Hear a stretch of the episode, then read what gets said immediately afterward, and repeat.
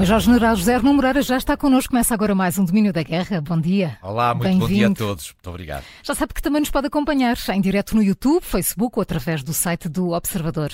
General, faz amanhã três semanas que começou a guerra no Médio Oriente. Entretanto, prosseguem as negociações diplomáticas, ensaia-se o apoio humanitário, houve a libertação de quatro reféns e Israel continua hum, com as suas operações militares. Que ponto de situação podemos fazer neste momento sobre o conflito? É, três, três semanas, três semanas de guerra sem qualquer perspectiva de que ela venha, por um lado, a acalmar e muito menos a resolver-se ou a encontrar-se numa situação de natureza política. Mas, entretanto, abriu-se um espaço negocial, que é um espaço negocial importante. Abriu-se o espaço negocial, sobretudo porque se encontrou um intermediário que tem algum poder sobre o Hamas. Estou a falar do Qatar.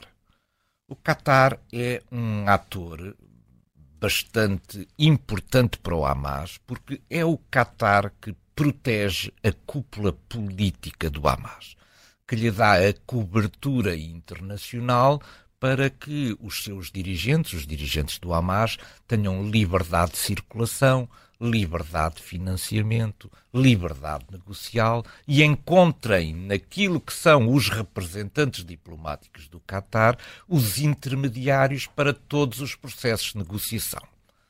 Porque, na verdade, o Hamas não está disponível a dar nada, está, sobretudo, disponível para trocar coisas. Essas coisas, para o Hamas, também podem ser pessoas.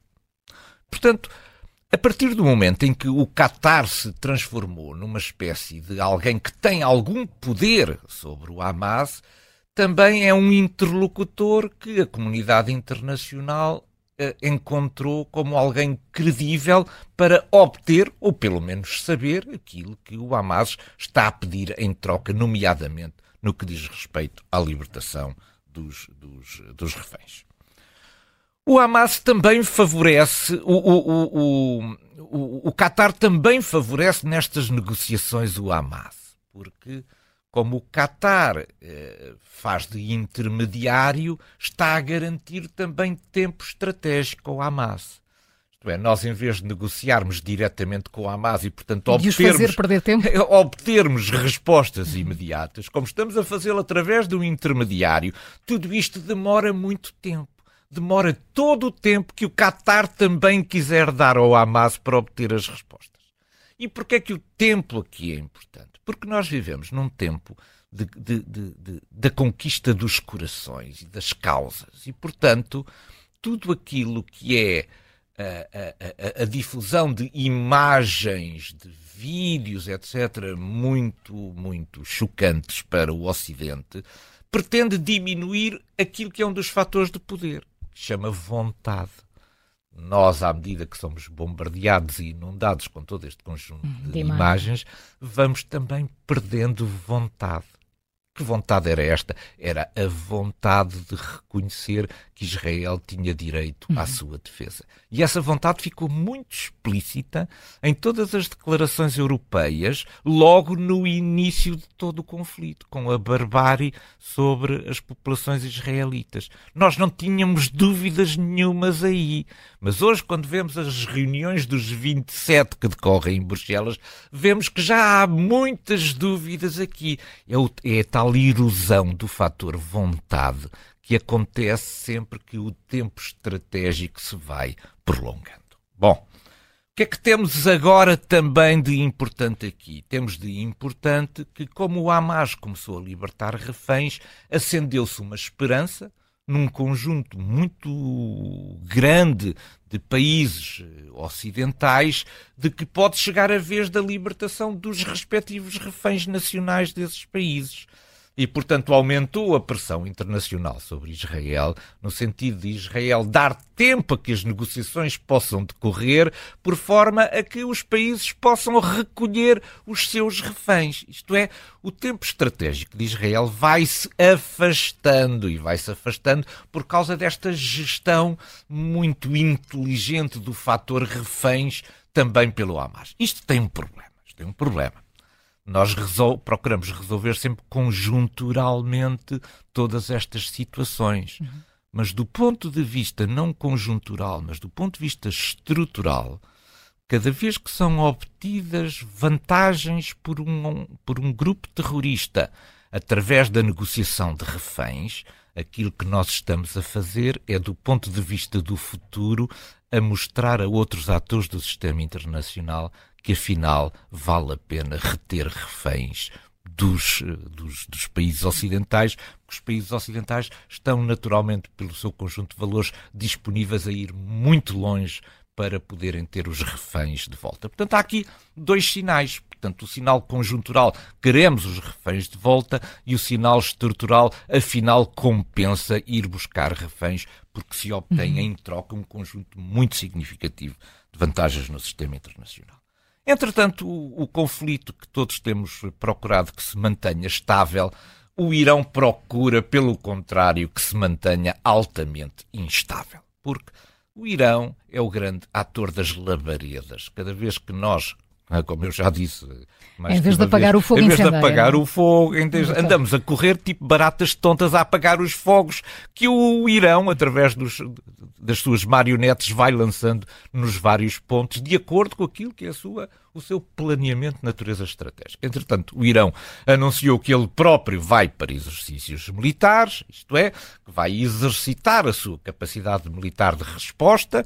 Por outro lado, os Estados Unidos também começaram com a sua aviação, os seus F-16, a fazer ataques dirigidos contra um conjunto de milícias uh, apoiadas pelo Irão e que se manifestam hostis, sobretudo na Síria. Portanto, o conflito não alastrou, são ainda questões muito localizadas, mas qualquer erro de de atuação por parte de uns atores que ultrapasse linhas vermelhas, enfim, que estão definidas eh, muito, eh, de forma muito incipiente. Nós não conhecemos bem essas linhas vermelhas, mas a verdade é que qualquer descuido dos atores pode precipitar este conflito em termos do seu alastramento, pelo menos ao nível regional. Eh, pegando no que disse há pouco sobre o Qatar, um grupo como o Hamas precisa certamente de movimentar enormes quantidades de dinheiro, não só para gerir eh, o território, como a própria máquina de guerra e a, sua estrutura política também. O que é que sabemos sobre as fontes de financiamento do Hamas, General? É muito interessante e nós temos falado muito pouco sobre isto. Normalmente, uma, uma, uma organização terrorista, como é que se financia? Normalmente financia através de três ou quatro, três ou quatro linhas de ação. A primeira é, é, é uma linha de ação direta dos assaltos. Assalta carrinhas de valores, assalta bancos, enfim. Uh, vai ver onde é que uhum. está depositado uh, dinheiro suficiente e conduz um conjunto de ações inesperadas para uh, ir buscar esse dinheiro. É uma fonte de financiamento, é normalmente estas ações de natureza criminosa sobre quem detém valores e onde é fácil ir buscar esses valores. Depois há um outro patamar, que é um patamar mais de natureza política e que tem a ver com a chantagem que é feita sobre indústrias, sobre, sobre empresas que existem numa determinada área geográfica, era isso que fazia a ETA, em troco da proteção, a ETA recebia por parte dessas empresas, de forma absolutamente encoberta, um determinado pagamento, uma espécie de um, de um imposto revolucionário que era cobrado às empresas. E, por outro lado, os empresários também eram vítimas, já não como as empresas, mas do ponto de vista da sua segurança individual. Também tinham que pagar para ter a sua segurança individual. E depois havia, naturalmente, também ligações como aquelas que, se, que, estão muito bem estabelecidas entre o Hezbollah, por exemplo, e ligações na Colômbia e, portanto, ao tráfico internacional de droga. Mas com o Hamas é diferente, porque o Hamas administra um território contrariamente aos grupos a que nós estávamos habituados a lidar, que não tinham, que exerciam, uh, que exerciam a sua ação sobre territórios geograficamente precisos, mas na verdade não exerciam o controle administrativo uhum. desse território, o Hamas administra um território. E isto dá-lhe possibilidades infinitas de financiamento, como eu vou procurar mostrar. eu tenho aqui levantadas quatro fontes de financiamento interessantes para o Hamas.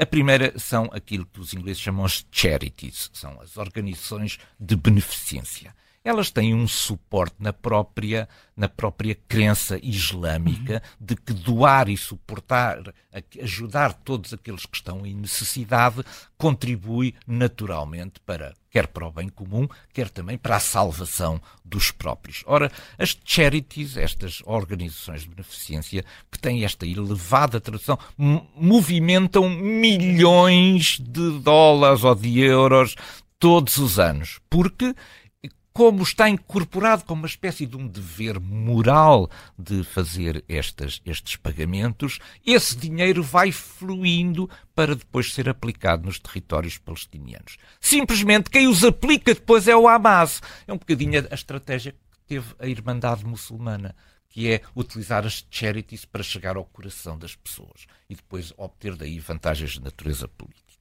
Depois há uma, uma espécie de um, de um imposto, de, uma, de, um tributo que é devido também do ponto de vista islâmico, que se chama zakat. Se as pessoas forem procurar a Zakat Foundation, vão ver como é que é possível reunir milhões e milhões de dólares nisto. Ora, o zakat é um imposto, é uma espécie de um imposto sobre a riqueza. Eu já fui lá também, fui, fui fazer o meu imposto uh, para ver quanto é que tinha que pagar. Portanto, aquilo é uma tabela, é um conjunto de tabelas, tem uma calculadora automática na net e nós vamos pondo as casas que temos, os carros que temos e depois aquilo deduz, olha, tem que pagar não sei quantos. É claro que este tem que pagar é de natureza moral, é de natureza, uh, é de natureza religiosa e, portanto, ninguém é obrigado. Mas, enfim, quem segue a crença, naturalmente, tem que o fazer. Ora, este zakat termina onde? Termina também no Hamas. E depois há outras fontes de financiamento que, que, nos passam despercebidas. É que, como o Hamas gera todo o território, é, gera todo o dinheiro que nós damos como ajuda humanitária, parte desse, desse dinheiro é também utilizado pelo Hamas na construção dos túneis e na construção do seu equipamento. Porquê? Porque o Hamas é a autoridade tributária lá do sítio. É a autoridade tributária. E, portanto, vai também buscar todos os resultados da economia que nós vamos tentando impulsionar uh, na, na, na, na faixa de Gaza. É também a autoridade tributária. Portanto, há imensas fontes. Não é por falta de dinheiro que o, o, o não pode desenvolver a sua atividade. Eh, General, há cerca de dois dias, foi na noite de quarta para quinta-feira, uma força terrestre israelita, de forças mecanizadas e blindadas, entrou na faixa de Gaza, tendo retirado algumas horas depois. Com a sua experiência, acha que isto pode ser o pronúncio de uma operação terrestre mais vasta? Pois, isto, isto, isto já foi repetido antes e, e, e, também já teve, já teve mais uma, uma, uma manifestação nesta, nesta madrugada. Uhum. A, a guerra já começou nós ficamos muito suspensos nesta ideia de que logo a seguir ao, ao 7 de outubro, uh, até pelo volume de forças que se concentraram que, ali junto à fronteira, concentraram junto à fronteira, de que iria haver uma imensa manobra terrestre de invasão do território de Gaza. Nós, neste momento, também não temos a certeza da dimensão disso, porque em face daquilo que é a, a, a, a perda, da, a perda da, da liberdade de ação da aplicação da força por parte de Israel, porque se foi mudando, foram-se mudando, entretanto, o Hamas foi mudando também as percepções da nossa vontade sobre isto.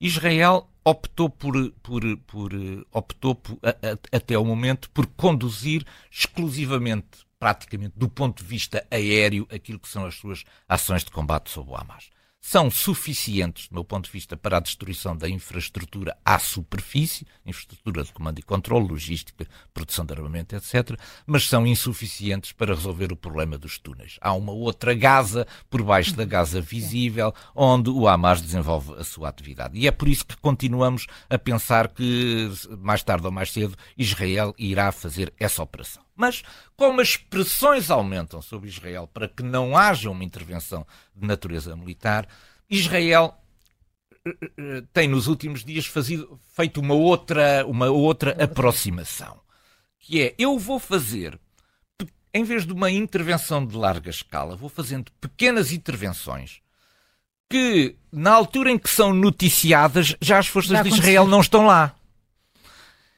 Isto é, é, é, é, bastante inteligente do ponto de vista da percepção da opinião pública. Isto é, houve uma intervenção, mas as forças israelitas, entretanto, já saíram, já abandonaram. Porque esta ideia, esta ideia da ocupação do território é uma, é uma ideia que o Hamas está muito disponível para explorar. Ora, se Israel entra, realiza uma determinada operação de natureza militar, obtém certamente um conjunto de, de de, de, resultados e se retira a tempo disso ecoar na imprensa internacional como uma invasão do território, certamente que está a utilizar as suas forças militares de um ponto de vista também mais eficiente do ponto de vista da gestão do espaço mediático.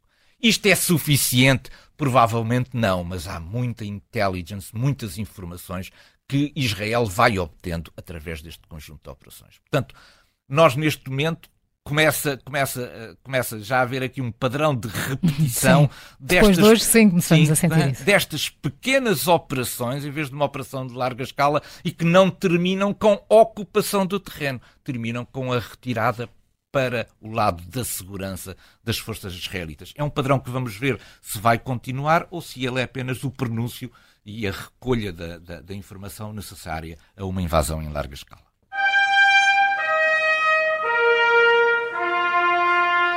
Esta semana, a libertação pelo Hamas de duas reféns uh, israelitas foi descrita como uma, um gesto humanitário. uh, mas esta libertação é um ato humanitário, um ato de propaganda ou um cinismo atroz, general, de, de uma imensa cortina de fumo? Isto, isto é, um, é de um cinismo atroz. Mas é, esta foi a semana que eu, se pudesse assim, arranjar um, um, um título, título, um, esta, um título para esta semana, esta foi a semana do branqueamento do Hamas. Esse branqueamento teve duas componentes. Teve uma componente de natureza institucional, que foi feita pela Turquia. Erdogan foi ao Parlamento turco dizer que não era um grupo. Não é um grupo terrorista ou Hamas. Deu-lhe o estatuto de um grupo de libertação, de um movimento de libertação de um povo. Isto é uma tentativa de branqueamento extraordinária feita por parte de Erdogan.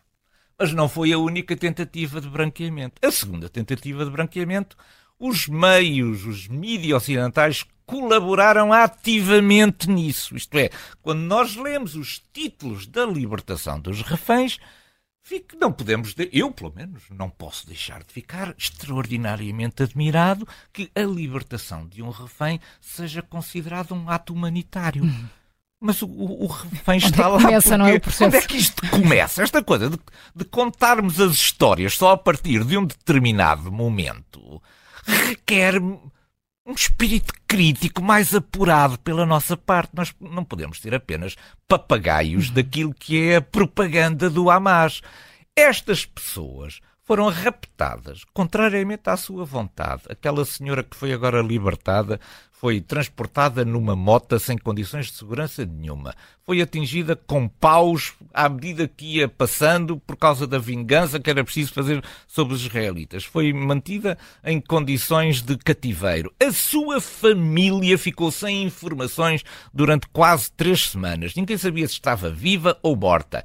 Tomou a medicação que foi a medicação possível que lhe deram. E no meio disto tudo há aqui uma espécie de reconhecimento de que o Hamas é uma instituição humanitária. Quer dizer, de repente, nós revertemos aqui com enorme facilidade todos os, os, os, valores e acabamos por entregar o rótulo de organização humanitária com preocupações humanitárias que desenvolve ações de natureza humanitária ao Hamas. Eu acho que devíamos ter um bocadinho mais de espírito crítico aqui no Ocidente, em vez de sermos apenas correios de trans... correias de transmissão do Hamas e da sua propaganda. E desta vez colocamos o nosso ponto de mira nas exportações russas de, de, gás natural. Afinal, General, a visita de Putin a Pequim não se traduziu ainda na, na assinatura desse grande projeto pipeline de gás que vai ligar a Sibéria à China. Pois, mas, eh, mas Putin levava, levava consigo uma esperança muito grande que fosse desta vez. É, este, este problema é um problema muito interessante de analisar do ponto de vista até das relações daquilo que são as expectativas de Putin relativamente à China e daquilo que são as concessões que a China está disponível para aceitar em relação a Moscou. Houve uma coisa que resultou desta presença de Putin em, em, em Pequim, e isso é inegável, foi palco.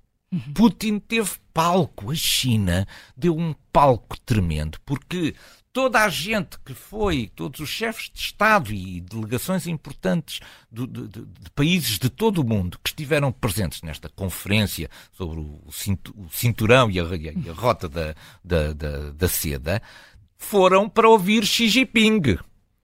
Mas quem apareceu a certa altura no palco para falar foi Putin. Portanto, Putin acabou por falar para uma plateia internacional que tinha ido para escutar Xi Jinping. Portanto, não, não foi mal. Isto, do ponto de vista mediático, foi, foi muito bom. Ora, Putin levou duas coisas consigo. Levou, primeiro, uma enorme delegação de, de jornalistas que não se cansaram de mostrar como afinal aquelas delegações todas ouviram com muita atenção aquilo que Putin tinha para dizer. Relembro que elas foram lá para ouvir Xi Jinping e que eh, lhes impuseram, lhes impuseram o, o, o discurso de Putin. Mas não foi só isso. É porque se esperava, sobretudo, mostrar que tinha sido quebrado o isolamento da Federação Russa Internacional e mostrar que, na verdade, Putin tinha um palco internacional. E depois Putin uh, rodeou-se de uma delegação uh, do ponto de vista económico, financeiro, militar, etc., impressionante as notícias que temos é que os chineses, quando olharam para a delegação russa, tiveram que acrescentar mesas. Aquelas mesas enormes que já havia e que são comuns na, também na, na China. Ainda foi necessário acrescentar mais mesas porque a delegação. São lugares, são mesas, mesas são mesas, mesas. mesas. Porque a delegação russa era tão grande que não cabia nas mesas que os chineses tinham colocado. Ora, havia aqui uma expectativa do ponto de vista económico muito grande. Isto tem a ver com a necessidade absoluta que a Federação Russa tem que encontrar para aquilo que é, eh, são as suas capacidades de produção de, de, gás. Eu trouxe aqui alguns números que nos ajudam a perceber uhum. isto. Isto são números dados pela Gazprom, portanto não são inventados pela Intelligence Ocidental. Estes são, são números dos relatórios da Gazprom. Antes da guerra, a, a, a, a Rússia uh, exportava 170 mil milhões de metros cúbicos. Eu agora vou falar sempre os milhões de metros cúbicos, que vou falar só nos números para perceber. 170. 170 mil milhões. Ora, neste momento, a capacidade instalada para a China é apenas de 38. Portanto, dos 170, só 38 mil milhões estão neste momento efetivamente a ser levados para a China aos quais há que acrescentar também um conjunto de produção offshore de cerca de 10 mil milhões de, a partir da ilha Sacalina. Ou, ou seja, 48 mil milhões. 170. Ora, temos que comparar isto com os 170 que eram vendidos para a Europa. Mas temos que comparar mais coisas. O preço a que era vendido para a Europa não é o preço que a China aceita pagar por estes, por estes 48 mil milhões. E está no papel, mas já está no papel há muito tempo, a construção do Sibéria 2. O Sibéria 2 está projetado para 50 mil milhões. Simplesmente falamos no Sibéria 2, o Sibéria 2 não existe. O Sibéria 2 é um projeto que existe, sobretudo, no papel. Ora, mesmo que o Sibéria 2 estivesse em funcionamento, isto daria à volta de 98 8. mil milhões. Ou seja, basicamente metade, um bocadinho mais de metade daquilo que era a exportação normal de gás natural. Só que a China não está com vontade nenhuma em pôr este projeto em andamento. Primeiro, o projeto vai demorar, vai custar uma fortuna imensa à China.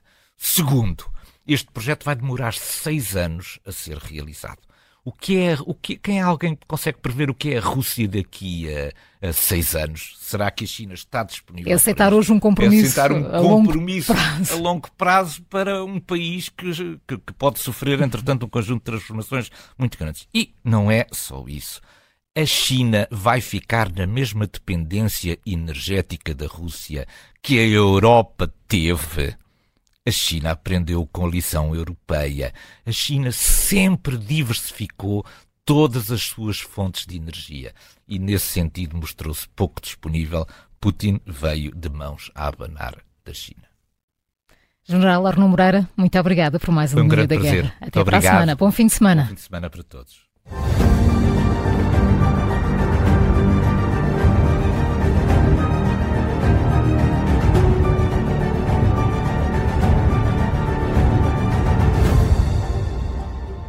Rádio Observador. Sintra